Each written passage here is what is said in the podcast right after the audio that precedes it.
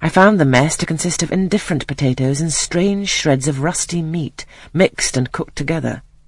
Of this preparation, a tolerably abundant plateful was apportioned to each pupil. I ate what I could, and wondered within myself whether every day's fare would be like this.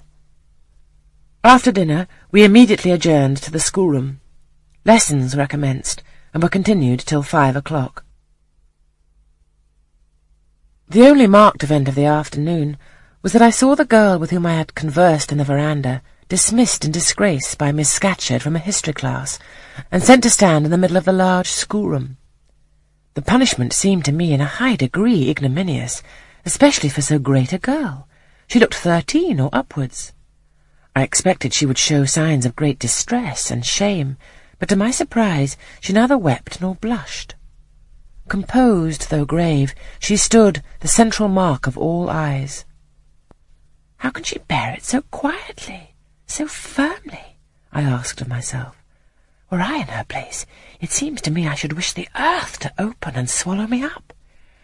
She looks as if she were thinking of something beyond her punishment, beyond her situation, of something not round her nor before her.